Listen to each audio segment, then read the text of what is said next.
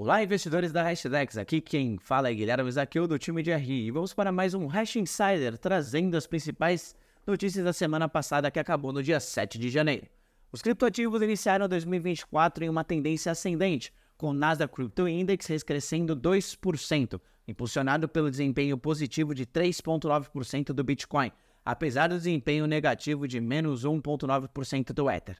A subida do Bitcoin vem em meio às notícias divulgando as taxas que serão praticadas pela BlackRock e outros potenciais provedores de ETFs à vista de Bitcoin nos Estados Unidos. Agora vamos para as notícias. O cenário regulatório favorável em Dubai está atraindo empresas indianas de criptoativos, impulsionadas pelas políticas fiscais rigorosas da Índia e pela posição legal ambígua sobre moedas digitais. A migração recente é uma reação direta a esses desafios de acordo com a pesquisa de remessas do RBI de 2021, a substancial contribuição de 18% da comunidade de expatriados da Índia nos Emirados Árabes Unidos desempenha um papel importante no influxo global de remessas de 110 bilhões de dólares do país.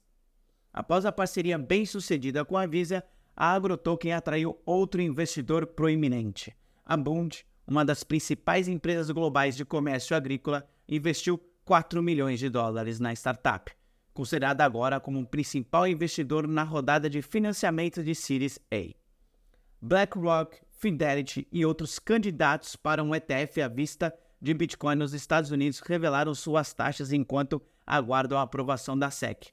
Com até 13 ETFs esperados para listagem em breve, os provedores visam se destacar oferecendo taxas competitivas. Em resposta, o Bitcoin subiu 1,8%, para quase 45 mil dólares nas últimas 24 horas, sendo negociado atualmente a 44.865 dólares. Obrigado por ouvir esse episódio do Hash Insider. Em caso de dúvidas, acesse nosso site ou entre em contato através das nossas redes sociais. Abraço.